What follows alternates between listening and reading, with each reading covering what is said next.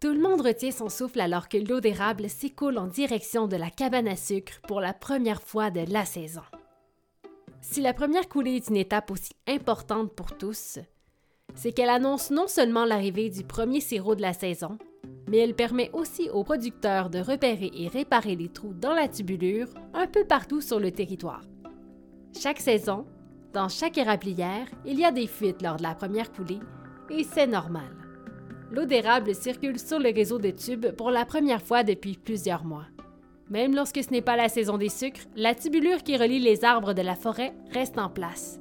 Elle n'est donc pas à l'abri des aléas de la température, ni même des dents pointues des petits animaux gourmands qui habitent non loin de là.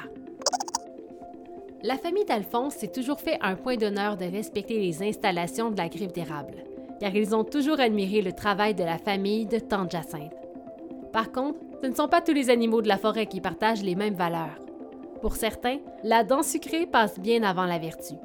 Il faut dire que certains animaux de la forêt ont une vraie cervelle de moineau. Des fuites se révèlent une à une dans le réseau et il faut se dépêcher à les colmater. Chaque fuite dans le réseau influence la quantité d'eau récoltée. Moins d'eau d'érable, moins de sirop. C'est donc important d'agir rapidement et ça, c'est une mission parfaite pour Alphonse. Il court à la recherche d'Alizée pour qu'elle l'accompagne puis ils foncent donner un coup de patte aux humains. Alphonse croit qu'en unissant leurs forces, ils arriveront à aider considérablement les humains et à réduire leur charge de travail. Les deux écureuils filent à vive allure le long des tubes. Alphonse s'occupe de repérer les fuites avec son flair légendaire. Alizé, pour sa part, colmate les fuites à la vitesse de l'éclair. Après une cinquantaine de fuites colmatées, Alphonse et Alizé s'accordent une pause bien méritée. Ils discutent de tout et de rien lorsque tout à coup, des bruits de pas dans la neige les surprennent.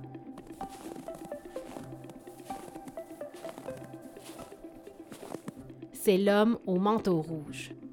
Celui qui a salué Alphonse l'autre jour. Il est accompagné cette fois-ci d'un de ses collègues, et celui-là, il n'a pas l'air content du tout. Allez-vous-en! C'est vous qui mangez nos tubes! Je vais vous manger, moi, vous allez voir! Alizée fige, prise de panique. Cette fois-ci, Alphonse, lui, prend son courage à deux pattes et tente de faire comprendre à l'humain qu'il ne crée pas les fuites, il les répare. Difficile à faire lorsque tu parles écureuil. Alphonse se tortille dans tous les sens pour tenter de communiquer avec les humains dans une performance digne des grands ballets canadiens. Rien à faire. Les humains semblent de plus en plus en colère. Alphonse, qui ne souhaite pas terminer la journée en brochette, tire de sa stupeur, puis ils prennent la fuite jusqu'au nid familial. T'as mis ta sœur en danger. T'as mis toute ta famille en danger. Papa, maman, on va bien. Tout le monde va bien. Ils sont pas méchants, les humains. Tu sais que la paix entre les humains et les écureuils est fragile, hein? Et toi, tu passes ton temps à leur courir après. Tu nous fais passer pour des sauvages.